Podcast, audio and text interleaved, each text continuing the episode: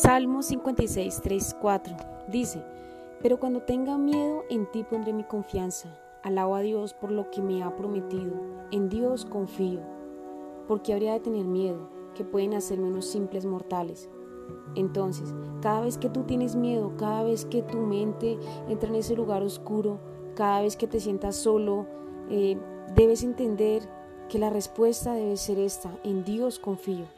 No voy a poner mi fe en mis miedos, no voy a poner mi fe en mi realidad, sino que voy a confiar y voy a usar mi mente y mi corazón para entender que Dios es el creador del universo. Tienes que decirte una y otra vez, Dios tiene el plan para mi vida, Dios tiene el plan perfecto para mi vida y yo en Dios confío.